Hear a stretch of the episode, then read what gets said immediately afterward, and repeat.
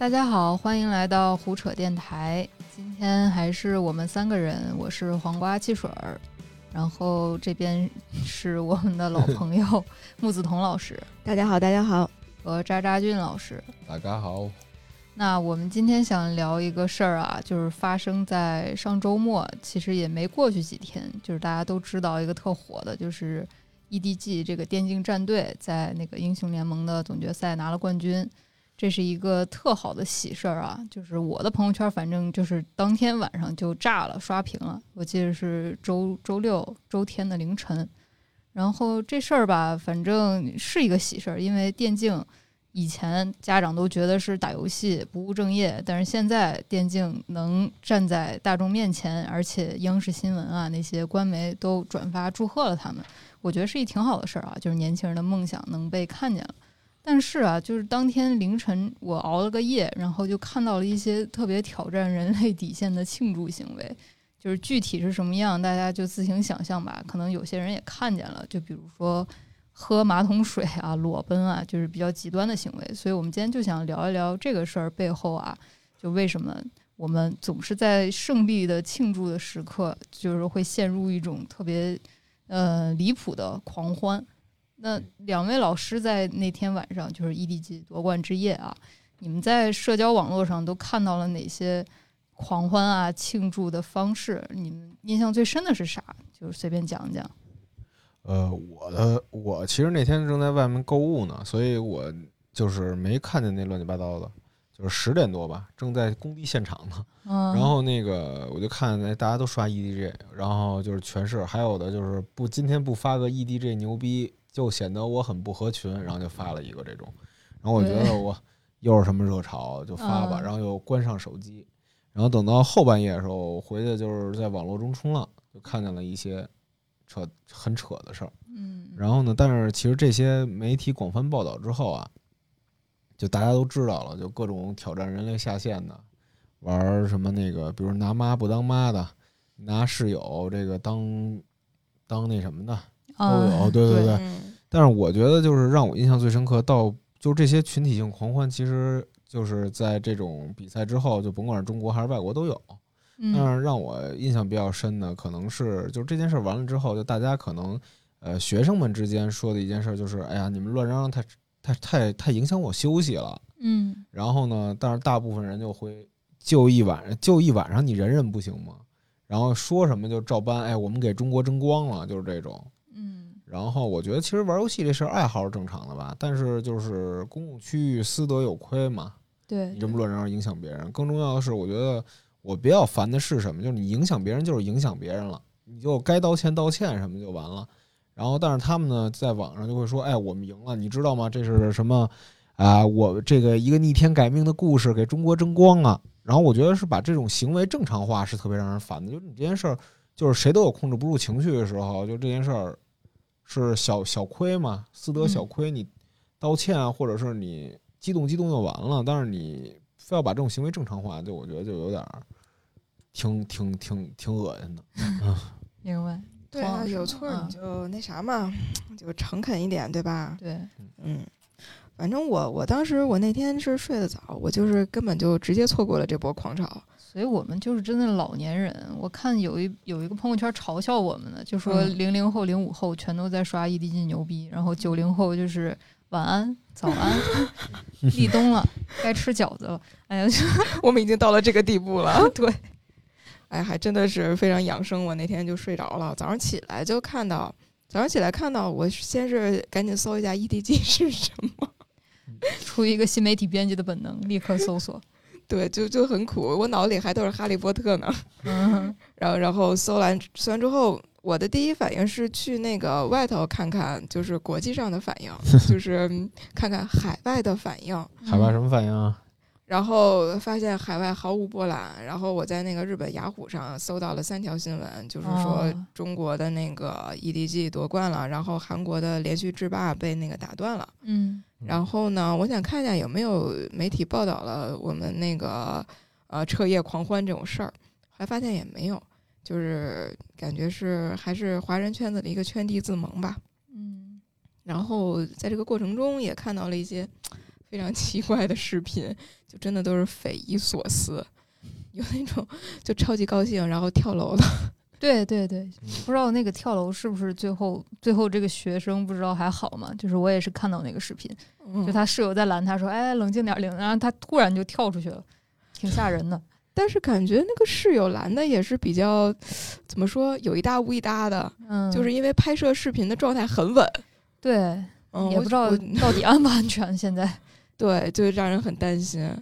对，你朋友圈被刷屏了吗？啊，刷了呀，是吧？对，就是我也不知道，我朋友圈里竟然有这么多关注电竞的人。对，我觉得就是我跟身边的人聊也是，就是一夜之间像雨后春笋一样，感觉平时好像也不怎么发朋友圈的人，今天怎么一夜之间全都变成电竞粉丝了？然后也 平时不不看他打游戏啊，就是我反正是一个对游戏就是游戏白痴的一个人，我都分不清这几个游戏。但是好像一夜之间，人人都在玩这个英雄联盟，就是什么？扎老师应该蛮懂。哦，对对对，英雄联盟玩，但是我其实之前玩 DOTA Two 吧，然后 DOTA Two 其实，在就是都是属于 MOBA 类游戏嘛。但是，呃，但是就怎么说呢？就是 EDG 夺冠吧，这不是中国在电竞第一次夺冠，就是 I 就是 DOTA Two 这个领域里，中国就是挺多夺冠次数的，比如说 IG 啊、牛牛逼啊，都都是夺冠的。上次王思聪吃热狗那个是是是 IG 吗？呃，对，他是 IG 的老板嘛。哦，就是我记得那个 IG 夺冠的时候，当时也是有庆祝，但是好像就是很正常的庆祝，就是在还放了一些一些烟花啊什么，就好像没有这么出圈啊。就像这次 EDG 就是已经是出圈的行为了，就是包括不了了解还是不了解电竞的人都开始审视他们这次出圈的庆祝啊。就是你你个人或者说你们个人或者身边的朋友啊认识的人有没有被他们这个狂欢之夜就是真正肉体上打扰到了？其其实我补充一小知识啊，就之所以就是这个能这样，其实也是跟这个游戏在咱们这个就是年轻人群体里特别有影响力有关。就是它相对于之前那个 DOTA，DOTA 不是属于最经典的同类型游戏吗？它的入门门槛比较低，就说白了，你上手难度相对于比较低，所以它的受众面也比较广。嗯，是这样。补充一个小知识。OK，我们明白。咱俩都感谢您。这方面游戏白痴 真的是，嗯。所以你们身边有没有人被打扰到？就是被被吵得睡不着觉？我我我身边可能因为我住的是那种比较老的小区吧，就不存在年轻人。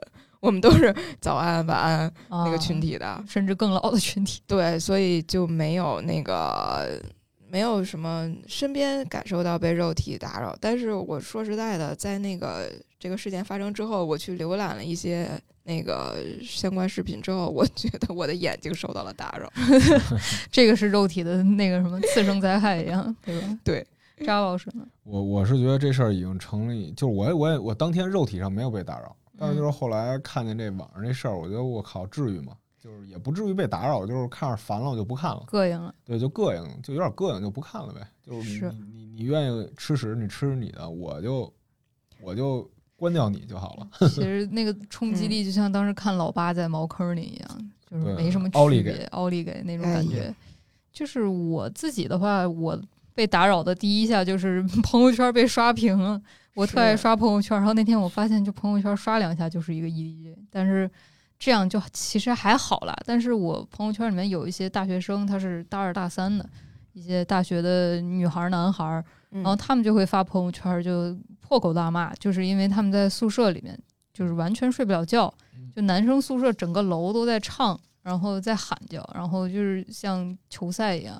就是凌晨一点两点啊，他们还在喊，然后包括在街上，不是在街上，在校园里面跑来跑去的，就挺打扰他们的。所以我觉得我们可能因为年纪大了，都在小区里啊，是吧？社区里住就还好，对，身边没有年轻人。但是在宿舍和校园里的那些零零后，他感受应该比较深，重灾区，重灾区，真的。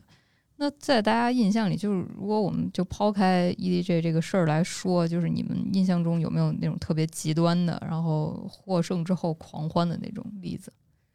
呃，有有有几个吧，就是不一定是胜利后狂欢吧，就是类似于这种竞技运动，就是哎弄得特别折腾。对，就比如说那个我印象比较深的是零四年亚洲杯，中国跟日本是亚洲杯对战嘛，然后在比赛前的时候，然后就。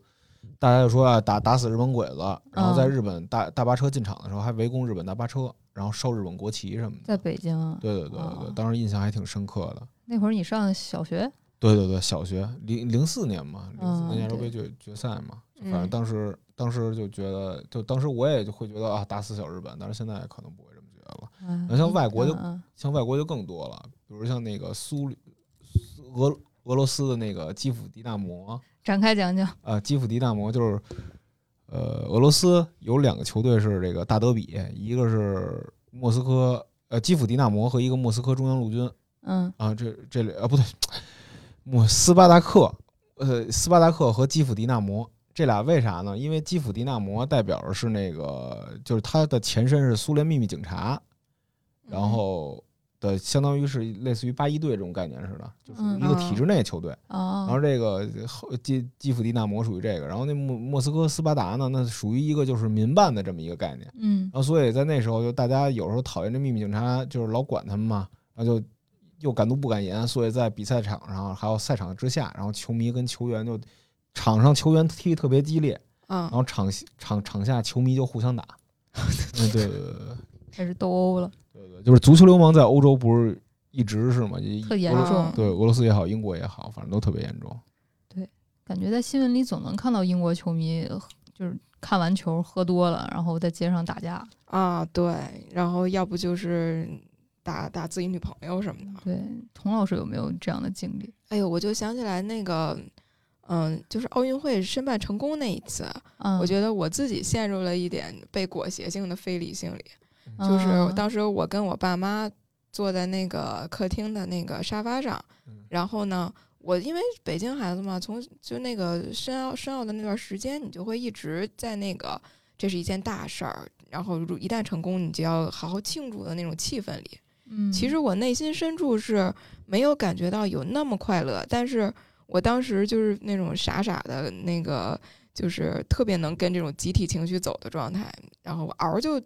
跳起来，然后那个跳的老高，然后脚还磕在了沙发的那个硬边上，然后紧接着泪花就出来了。然后我妈说：“哎呦，磕疼了吧？”我说：“不，我是为了奥运会，我开心的。”这个挺真实的。刚刚补充一下，那个说错了，不是基辅迪纳摩，是莫斯科迪纳摩。好好的，我们根本听不出来，其实我们也听不懂。对。是，嗯啊，然后我我再让我说一下，哎，童老师多说点，多说点，来多说点，就等就等你了。然后其实我觉得这也像那种就是嗯农民起义，然后攻下某个都城以后的那种状态，就是一种特别非理性的狂欢，就让我想起来，就是以前看那个《碧血剑》，金庸的一个小说，嗯嗯，里边就讲那个李闯王，就是李自成，嗯，李自成。打打下那个都城之前，那个他们传的民谣叫“抢钱抢粮抢女人”，哎，差不多叫“吃他娘，喝他娘，开开大门迎闯王，闯王来了不纳粮”。嗯，然后那个满城的人就特盼望闯王来，结果闯王真来了之后，发现那个也就军纪整肃了不到十天，十天以后就开始各种烧杀抢掠就来了。当时那个史料是说。那个那些小兵就进到人家民宅里，说择男子饲马，就是让男的去喂马；妇女执黄，让女的给他们端着那个呃吃的，然后供酒浆，搜索银钱，发屋掘地，然后 就是就已经是一种群体狂欢了吧？嗯嗯，就感觉这两个虽然说那个体量、规模和那个极端程度不能相比啊，但是有那么一点点相似。明白明白。懂懂懂，所以大家有没有觉得，就是那种竞技项目，就尤其是要淘汰谁啊，选出第一啊，就是体育比赛啊、选秀啊，所以人就好像特别容易陷入这种群体性的疯狂。就我查资料就看见，就是足球流氓啊，这个东西它是历史渊源 悠久的。我的天呀，这个足球流氓真的是，其实我从小的时候我就觉得英国人特绅士。嗯，这挺还挺割裂，我觉得还挺有意思的。就英国人是就是说话也慢吞吞的，声说话声音也低低的，感觉就是穿着西装的那种特别文雅的人，但是一看球就疯了。所以我也特想听 男孩子的意见，就是英国人为什么这样？呃，主要是英国的足球队，它代表的是什么呢？就是英国足球队，它每一个球队，它就是像我刚刚说那个莫斯科、莫斯科斯巴达和莫斯科迪纳摩那两支球队，分别背后代表的阶级不一样，就是球队的从创办的时候，他的身份就不一样。可能曼彻斯特联是矿工。嗯，呃，曼彻斯特联它代表的是原来那个矿工啊、工人阶级的这么一个球队，然后你可能是那阿森纳比较有钱的那些球队，可能代表中产啊之类的。嗯，就他们是有自己，就是每一个群体是有自己支持的球队的，就他们会把这个球队当做自己的一种政治的政治权利的一种延伸。嗯，然后所以呢，他们就之间就对抗性比较强嘛。然后足球本来又是一种对抗性特别强的比赛。对。嗯，以英国为例吧，就是六十年代，他们当时为了区分球迷，就让球迷和球迷，比如你主队跟客队，就是两支球队，你要混着坐，很容易打架嘛。比如你进了八呀耶，然后那边东王一帽全过来，那肯定不行。所以他们就专门就是怎么着呢？让那个球迷，就是你做，比如你是你是这个 A 队的球迷，那你就做 A 看台；你是 B 座，就给你聚齐了。但你这么一聚啊，他们这些球迷又形成了一个小团体，因为原来是松散的。星星之火嘛，太不好。然后后来相当于就是就这样了，它反而导致这种组织性就变得更更加更加严密了。然后他们就从上到下这样，然后在这个过程中，他们就互相就是球场上球队踢，球场下面两支球迷打。对，他们在这个过程中能感觉到自己也是在这个场上的中心。嗯，感觉自己好像也参与了这场比赛，虽然他只是看台下的观众。我查资料，我就看一九八五年那个时候还是撒切尔夫人当当领导的时候，就是有一个海瑟尔惨案，就是欧冠决赛利物浦对尤文图斯，嗯，三十九个球迷都被砸死了，就是砸死什么？就决赛看台打看台塌了，对，就是哦打起来了。这扎老师应该知道哈，就这事儿我知道，但是那个就特别久远一个事儿。然后那个看台现在还有那个那个就是纪念看台、纪念纪念砖什么的。对，就是因为这次死的球迷，还伤了三百多个人，这人特疯狂。就是国内，我不知道你们看不看球赛，我不太看足球赛，但是我身边人看足球赛。就是北京那个叫什么国安吗？我呃对对。那你们对这个有有什么感触吗？我特好奇，就是跟别的队，就是如果会发生冲突什么的吗？呃，北北京国安球迷我不怎么看国安的球啊，但是北京国安球迷跟那个。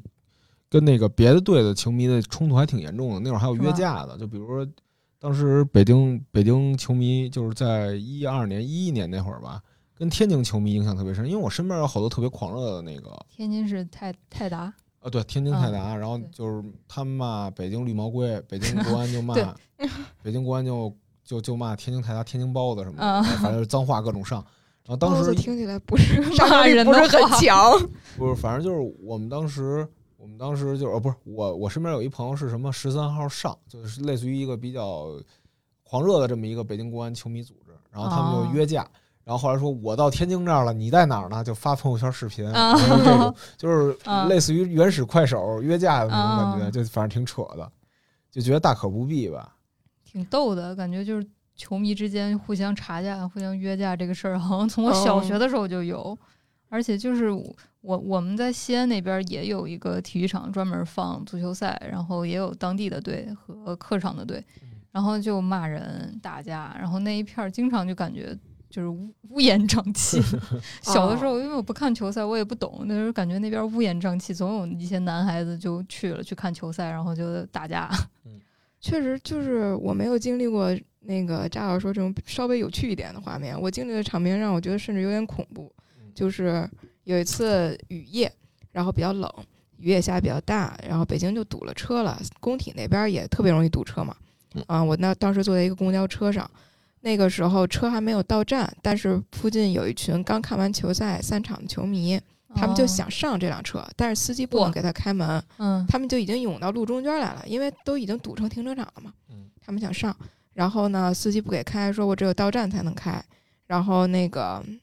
他们就非常的生气，就去推搡这个车。这些人都在同一侧，然后那种几十条手臂一起拍打在长长的公交车上，把那公交车拍的马上就要侧翻那种状态啊，非常可怕，跟丧尸围城一样。天，你就在车上，我就在车。我的天，那会儿你多大呀？哎呦，多大呀？我好像上高中吧。就是给我幼小心灵留下了严重的伤害。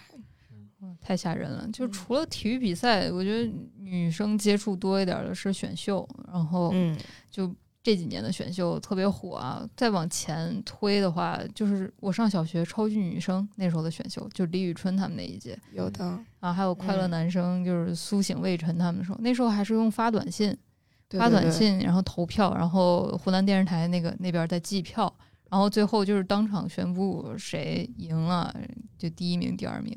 嗯然后那时候也是李宇春的粉丝啊，周笔畅的粉丝啊，就女生、男生都有，然后在网上打，在线下打，各种打，就线下也打呀。线下也有。就是那时候我们那边上学的，就上上初中、高中的也打架，就反正特别容易陷入疯狂。对，确实是童老师有有就是看选秀？群体非理性的状态吧。嗯我看选秀也看，但是从来没有，我和我身边的朋友似乎都没有，就是进入到那种吧对进入到那种超级那个迷恋的状态，日本那边选秀挺多的吧？挺多的。但是他们那边儿，哎，就可能精的太多了，所以他们对于选秀的人都没有那么狂热了，感觉。因为我看就像 AKB 四十八或者那些比较少女的偶像，他们的嗯粉丝好像也挺极端的，就是一个粉丝群体，就是要打头送谁出道啊那种。对，但感觉他们的那种极端性更更偏向于就是内敛的，不会说去伤害到更多的人。嗯。一方面是指向那个偶像本身，比如说偶像失格，偶像说哦。我那个谈了恋爱了，然后被发现了，然后粉丝会那个非常痛苦嘛，然后那个认识一个日本姑娘，因为她喜欢的 AKB 姑娘被发现了那个谈恋爱，啊，然后哭的就是彻夜不眠的在哭，第二天来上。第二天来上课，我们都傻了。我们说你经历了什么？我 的天，偶像失格这是好大一个话题，这又是嗯另外一个话题了。对对对，但是很少见到他们说线下说打个架什么的，反正至少我待这么些年没看没见着过。是，就感觉这好像是一种集体无意识的状态，就是一进入那个群体之后，智力就变低了。就是乌合之众里面，就是广为人知的那本《乌合之众》啊要提出来了，嗯然后就是说，好像就是那个个体进入群体之后，他的智商就是会就是 默默的就下降了，因为是共摊了嘛，对，就那个道德共摊了智商。道德感也共摊了，然后智商也就顺顺便共摊了。对，嗯这里面其实就是拿竞技比赛来讲讲啊，就是可能是不是还跟民族主义啊、英雄主义有一点关联？嗯，对，肯定的。就是有一个学者叫贾尔维就说过，就是体育是让国家概念变得立体的一种东西。啊，是，它它其实很多像无论橄榄球还是体育运动，其实它都能看见那种军事的痕迹、军事对抗的痕迹。其实它就是一场对抗的演习。而事实上，这体育一直也是被政治呃给控制的这么一个东西。比如说，嗯呃，就是大家虽然老说就是体育是体育，政治是政治，不要把政治带到体育里来，但是没有一个国家会免俗。就比如一九八四年美国洛杉矶奥运会，他们当时发的那个助威卡片上都印着嗯美国三色。哦，就是在这个时候，就是来宣传自己国家的这种国家精神。对嗯然后，然后苏俄罗斯也是，就他在苏联时期一开始是不参加奥运会的，因为他觉得这是资本主义的一个玩意儿。啊，是，对对对，他直到五十年代才第一次参加奥运会，然后当时参加之后，他说：“哎，这太香了，因为他发现 你夺了奖牌之后能激励民众。”对然后当时就有一个记者报道这个事儿，就是苏联的记者，他报道这个事儿，写着说每一个胜利都是苏联的胜利，它是体制优越性性的证明。啊，对对对，嗯然后在中国其实也是类似，有一个那个有一本书叫《奥林匹克之梦：中国与体育》，一一八九五到二二零零八那一期，他就说说中国也中国的体育几乎完全是从民族主义和政治上给它下的定义，然后属于进就是属于一种民族主义的化呃变化吧，就是大家都会为它而自豪。嗯，要么说民族嗯健儿嘛，嗯对，他是为国而战。就像这次 EDG 这个事儿，就是很多人是，其实你说这个狂欢的原因，他是真的是出于这个电竞胜利呢，还是说为了参加这个狂欢本身呢？他其实就是怎么说？因为我看到很多就是 EDG 真的老粉丝啊，他可能是嗯七年八年的粉丝，他就站出来说，可能参加狂欢的人他就是根本没有看比赛。嗯，或者他根本就没有喜欢过这个俱乐部嗯，他只是为了加入这个狂欢。你们觉得呢？就老粉都想跟他们割席呃了，是，吧？对，立刻就要割席，嗯，感觉他们好像抹黑了这个群体，搞得这些真正的粉丝特别的愤怒和委屈，嗯，是不是？我我觉得这个原因应该挺多的吧。像那个一部分人，他确实可能是老看这比赛。呃，像这个 EDG，他本来就爱玩这个游戏嘛，啊是对吧？然后像那个 EDG 这个这个队伍也常常比较拉胯，然后今年就突然从一个弱者和不被看好的人，对，其实这个故事挺热血的哈，对对对还真是逆天改命，但是是吧？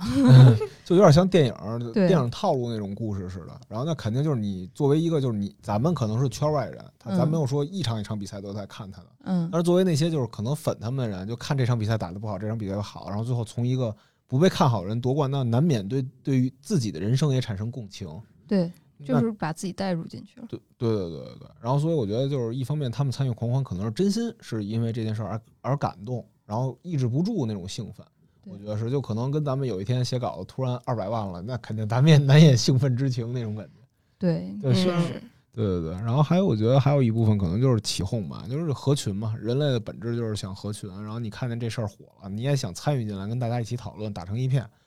对嗯那这个就不好说了。然后还有像您说的，刚刚那个呃，国足情绪嘛，嗯，对对对，就肯定是觉得又是韩国，这是一个被垄断的。被垄断的一个体育呃竞技电子电子竞技项目，对被韩国一直垄断，然后中国跟韩国这个关系又很微妙，嗯，就是年轻人对韩国韩国的感觉不是特好。不是特好，对对对，所以就是感觉打赢韩国这个意义很重要，嗯，是吧？对对，你足球恐韩，然后韩国还老偷偷你这个动偷咱的的文化，以文化遗产，然后就大家都不爽他嘛。对然后你突然你在电子竞技打赢了他，又是这些年轻人对喜欢的东西上打赢了他们，那必然他有更多的荷尔蒙，对他就会觉得难免就会觉得这是一个我们优于优于你的一个证明。我觉得是这样。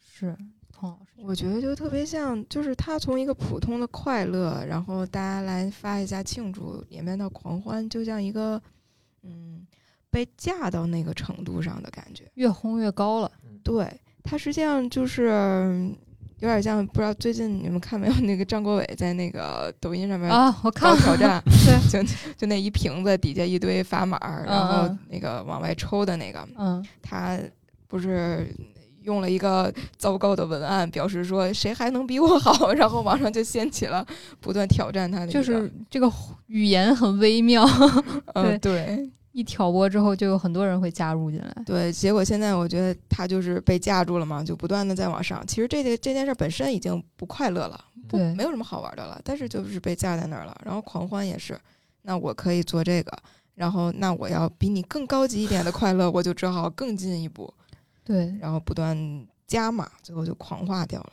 嗯，就走向离谱了。就比如说，我看其实，在网上、微博上啊什么上的，有挺多正常的那种 flag，就是说 EDG 如果夺冠了，我要把公务员考试过了，或者说我要减肥二十斤，我要英语四六级多少多少分儿，我要甚至有一个人说他要发一个 C 刊的论文，我觉得这就很牛逼了，他要考上什么博士，这真的挺挺挺厉害的。但是好像这种 flag 不是我们就大众期待看见的，然后他就变歪了。对，它是没有流量的 flag。哎，对，它是没有流量的 flag，就好像大众也跟我们一样，就是怎么那么喜欢流量呢？然后就一下嗯离谱了，可能就是变成了我们看到的 EDG 夺冠之后，我要打我老婆，唉，那就 EDG 夺冠之后，我要怎么怎么样，我妈怎么怎么样，我爸就感觉变成不孝子孙了那种样子。所以在这次狂欢后面，就是因为他其实很多参与进来的大部分啊，不能说全部，大部分是男性嘛，所以说这种挺奇怪的男性气质，你们觉得是被大环境一块儿推出来的吗？就推动的吗？扎老师觉得呢？我觉得这是一种潜意识里吧，我觉得。呃是吧？对对对，就可能就是大家都知道，就是这个，呃，怎么说呢？就是它里头就是比狠嘛，说白了，对，对，就是比狠嘛。我觉得就是其实呃，有一个作者叫安德鲁麦呃史麦勒，一个德国，这得读读着太绕口了。反正他的嗯意思就是说，他提出了一个东西叫表演性男子气概。嗯就是说，一群男孩凑在一起的时候，他们必须得证明我是这个男子投名状的一部分，所以我要跟你比比对，比谁更有男子气概，就是我的话说的更大，就我吹的牛更大，就显得我更是一个硬汉。这样，是，好像就是你你敢喝辣椒水儿，我就敢往头上拍砖；嗯，你敢往头上拍砖，我就敢拿刀砍自己一下。对对对，然后就就就越来越离谱，然后最后就变成那我敢跳楼，谁还能比我狠？就像电影儿一样。对，这就像那个天津天津卫那些码头上的人，他们不嗯是争争码头斗狠，就是先架一油锅，是吧？对呃，把把手伸到油锅里，然后再他再拿一刀把自己肠子掏出来。啊，对，就就对两两拨人互推一个敢死队员来，比比谁能更狠，谁说我受不住了，我要退出，哎，那边就输了。肠子都掏出来也甭比了。其实，嗯，对对，对对，其实这个这个东西，就他表现出来这个事儿，呃，瓜老师当时其实学过有关这个男性气质的课啊，就是，他也给我们介绍过，就是比如说一会儿波伏娃说女性气质是后天塑造的，一对会儿弗洛伊德又说是先天自然的，对，然后但是现在一个啊，对对，但是现在比较流行的一个观点是，呃，嗯两性的气质都是后天塑造出来的。对，因为我们就是大家都看过那个波伏娃的《第二性》啊，就说女性是一个后天生产出来的产物，就是说她不管是呃浪荡的一面还是圣母的一面，就是女性总是被塑造成这一这两面嘛，要么特别纯洁，要么特别浪荡，这是一个被后天呃父权社会把它硬给塑造成成这样的嗯。但是可能大部分的性别理论的那些搞学术的人就说啊，那那男性气质就是一个先天的，就像太阳是就是唯一永恒的一样，就是男嗯性代表太阳，就是阳的那一面，它永远都是自然的哈。嗯就是女的这一面可能是从亚当身上拆下来的肋骨，它是后天被塑造的。那现在其实更多的那种，就像刚刚张老师说的那个作家一样，他们就研究出来，可能男性气质它也是后天塑造出来的。比方说，我们看这件事儿哈，这一个群体性狂欢，那可能就是他在环境中被教化出来的一种，我需要一种很外放啊、狂野啊那种比狠斗狠的那种男性气质，他好像是一个证明自己男子气概的一种方式。当然，这个男子气概它不一定是好的，是吧，赵老师？有害的对，是有害的。一些观点是这么认为。对对对，但是我觉得就特别奇怪的是，你要证明你就往你自己身上去那个发泄，对吧？为什么会扩展到那种，呃，身边人或者说女性，或者说，呃，甚至不具有性别概念的那种小朋友身上呢？我觉得其其实这东西就是性别主义内核的一个事儿吧，就是他们把女性当做赌注这件事儿。其实在这里头，女性连呃连连人都不是了，都不是次要的人了，就是一这个战利品。对对，一个战利品，一个物化物化女性的一个点吧，就可能是人类进化留下的猴子尾巴给他们的感觉，就是你不把女性当做一个活生生的个体，而把它当做一个物去抵押，呃，等价代换去作为你哎比狠的工具。嗯就反正听完这些，你就能深刻的明白，就过去可能你说物化女性啊这些点，你可能没有一个直观的概念。就 get 不到。对对对，但是这就可能是一个最好的一个案例吧，我觉得，就一个反就不好的案例，我觉得是。对，其实也不是为了去挑拨性别对立啊，就是因为我们看到了很多赌注和 flag 里边，他可能就会说我怎么怎么样我的亲妈，我怎么怎么样我亲妹妹，或者说我打我老婆，或者说呃我发我女友的裸照，然后还有一些大学生啊，他们太开心了，就去宿管阿姨的门口去求婚，或者说逼着宿管阿姨嗯说一句 EDG 牛逼啊什么的。嗯然后包括还有挺多的，就是我记得抖音上面有一个男的争议，他争议挺大的那个视频，他就说 EDG 如果夺冠了的话，他给他女儿剃光头，然后他嗯老婆在旁边就一直在哭，在喊，就说你一赌你的，你为什么要害我们女儿呢？就是对男性好像 就特别容易激动哈，就比如说英国球迷，他比赛足球比赛，他是赢了他也家暴，输了他也家家暴，平局他也家暴。就是女性，就是特别是女性比男性还要关注这个球赛，他到底是赢了还是输了，因为他会被家暴。所以说，哦每次都有百分之二十多的比例上升，是吧？对对对，就是嗯感觉就是女性和相对意义上的那些弱者啊，就不管男性女性，只要是弱者，都会变成一个战利品，就会被拉进来助兴。还有一个视频，就是一个老爷爷，就是一个恶搞视频啊，是有剧本嗯拍的，嗯一个拉三轮车老爷爷给这个拍摄者说。啊，EDG 很牛逼，赢了的话，我把闺女嫁给你。嗯，这个就冒犯了很多人，就是你们俩拍的这个视频，这里面的闺女变成了一个等价物，就是我把就是赢了输了，然后闺女就可以用来，就像那种以前的物物交换一样，就它好像变得特别的原始社会，让人特别不能理解。对，而我再补充延展说一句吧，就是就是关于男子气概这件事儿，就正因为其实就大家觉得就肯定就这个有人会杠说这个女性。哎，男的就应该主宰一切，但其实就是你，当你把一个女的视为一个物的时候，所以你才会担心她会被被偷走。嗯，是，就就比如说在虎扑上啊，嗯，豆瓣上那种被绿的帖，其实就是害怕被偷走一个点。但是如果正因为你把它视作物而不是人，因为人是有行为能力的呀，是有思考的。但是当你把女性视为一个物，你才会担心她会被偷走，你懂我的意思吗？嗯，懂。就是因为东西被偷走，是因为她没有思考，她没长腿，她没长腿。对。但是你要一个女性，如果她真的有思考能力的话，那你绝对不会，对，她会被偷走这个概念。对。所以我觉得，其实包括就是说偷走也好啊，献给献就是献给这个赌注也好，其实都是把女性视为性资源。对。然后，所以既然你要如果这样的话，那你就活该去在网上发帖子，怕自己被绿。对，真的。就这个逻辑是这样的，我觉得，包括一些给自己女朋友打分的那种感觉，也让人其实看着就女孩子会挺不舒服的吧？对，而且就是今天看一个文章讲说，易贝上面大家那个会有男的开玩笑的去挂上自己的女朋友，然后去拍卖她，这跟虎扑网友就特别像。啊，对，说给给我评个分儿什么的，对，然后呢，就会发现可能能拍到十几万美元的一个价格，就是真的人有人会去拍，嗯，然后呢，也有女的生气了，说那我把我老公也挂上去，嗯，然后至今为止，易贝上成交的最高价格，老公的话是一千多美元，没人要，没人要，咱说就是没人要，对，就是当把男性物化掉，然后去让人评判价值的时候，反而女性是不认这个东西的，哦，对。还有一个点吧，就我觉得，就肯定还会有人觉得我们又要打拳了，或者掐性别犯。其实真的不是这样，因为我觉得就是，比如说你可能觉得，哎，他拿妈开玩笑，就是开玩笑呗，说你有什么可认真的，就是口嗨嘛。但其实我觉得，绝反正我不知道绝大多数人什么样，反正我身边的人是没有会拿自己妈当赌注的。就比如说，哎，跟亲妈发生乱伦之类的，这个我是没听说过这种的，而我也没听说过就真的会这么做。是对，言由心生。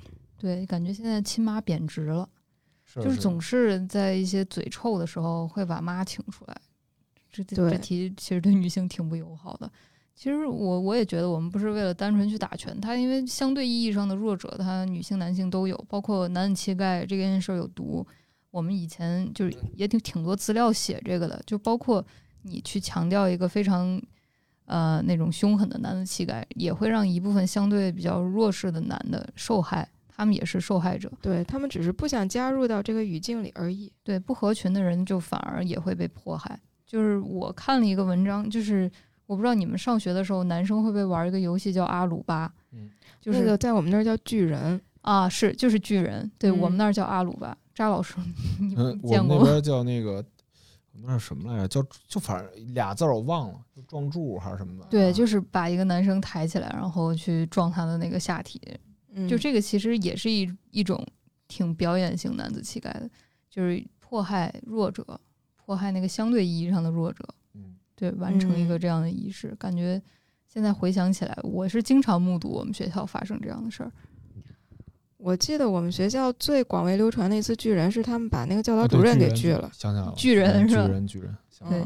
然后那一次好像就是唯一这个巨人活动破圈的一次，就是女生也会觉得哇。对，就是爽。你要迫害可以往上，但不能往下。就是今天我查资料，然后看到苏联时期有一个文文艺理论家叫巴赫金啊，他研究过狂欢化，但是他研究的可能是文学层面的，只是他的那些理论我们可以看着玩一下啊。就是说，人在狂欢的时候可以尽情放纵自己的原始本能，就包括我们可能从古希腊、古罗马更早的时期，狂欢就是一种宗教仪式。它不管是农神节啊、酒神节，它就是庆祝丰收啊，或者是就是反正怎么样，就是阶级没有了，阶层没有了，国王和乞丐可以一起玩了，甚至你可以把国王打一顿。这个他他的那个讽刺和娱乐的那个最根本的核，就是你去往上冒犯，不是往下欺负。哎，就是我看那个觉得挺有意思的，就是因为你敢于把国王的王冠扯下来，或者说你敢于把一个阶层比你高的人拉进狂欢的队伍，给他一顿臭 臭骂，一顿痛扁，然后这个才是狂欢的那个真正的意义啊。但是如果你说你去狂欢节的仪式上，你去欺负妇女儿童、老弱病残，嗯，那他其实就不是狂欢了，也不是就是这个文艺理论家他说的那个狂欢了。这个其实就像一种借着狂欢的皮，然后进行的一种发泄性的行发泄的为，行为。对，嗯，扎老师觉得，我觉得是这样，是这样，没毛病，反正说的。就等级消失的时候，其实就是狂欢嘛，往往伴随着粗鄙化，对，然后你用粗鄙的行为去让等级消失掉。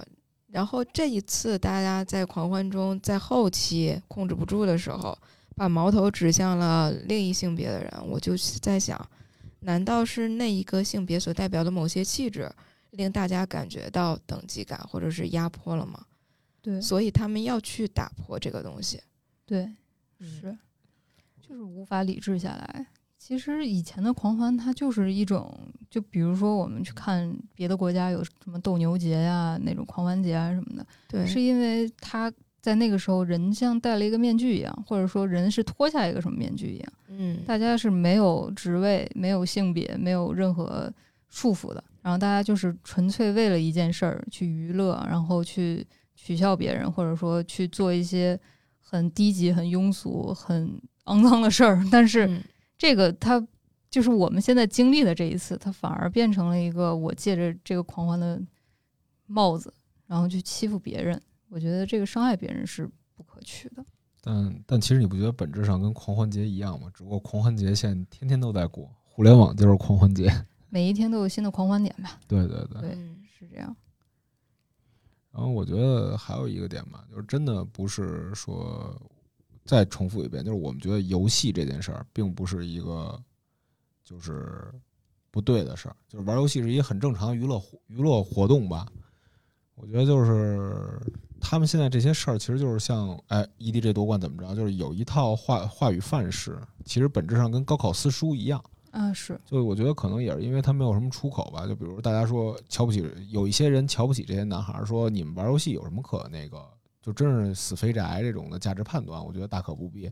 因为我觉得，就这个东西已经进亚运会了都，就是英雄联盟，对吧？就是你进去之后，这个事儿是我觉得是因为一方面是因为疫情吧，疫情本来就压抑，然后最近呃，甭管是就业也好还是什么，就可能他们有各种问题。就这个作为他们一个难得的发泄口了，也是我觉得。对，没有一个宣泄的点。嗯我觉得这个这个是一个很正常的事儿，而且就是今年之所以搞这么大，我觉得也是跟就是之所以有这么大的反应，也是跟呃压抑太久有关了。对，其实他们 EDG 的那个俱乐部官微，就是在当天晚上凌晨两点的时候就发过微博，就说一定要理智清楚，遵守秩序。因为这个错其实真的不在 EDG 那些很理智的粉丝啊，他们赢了是一个真的很挺值得开心的啊电竞职业化，然后让一些就以前可能会被送去养母信那儿的那些孩子，嗯，他他的爱好可以被正视了，就挺好的一件事儿。但是我我们不希望这件事儿的那个边界，然后就越走越远了。反而给了授人以柄吧，我觉得。对，就是你不能说你瞧瞧游戏把孩子变成这样了，对吧？对，就是我们最担心的也是因为这件事儿，然后人又觉得，哎，这个电子游戏怎么这么，对吧？哎，如果这样真的是就得不。偿失。对，虽然大家都明白这电子游戏不是说让你就这样的，但是有心之人会这么觉得的，还是对，其对，其实就是群体性狂欢，它可能发生在任何竞技的项目之后，它不是电竞的过，这也是我们今天想说的。对。最后一句，我觉得还是就是，比如说你打造那个打造一个你自己游戏玩的开心的这个事儿，就大家可能觉得这事儿很危险，但其实就是你为了就觉得这游戏不好，你打造一个理想国也同样危险吧？我觉得。嗯，对，嗯嗯，好，那今天的就到这儿。好到这？儿。好，拜拜，拜拜今，天火热电台就到这儿，大家再见，大家再见，拜拜，拜拜。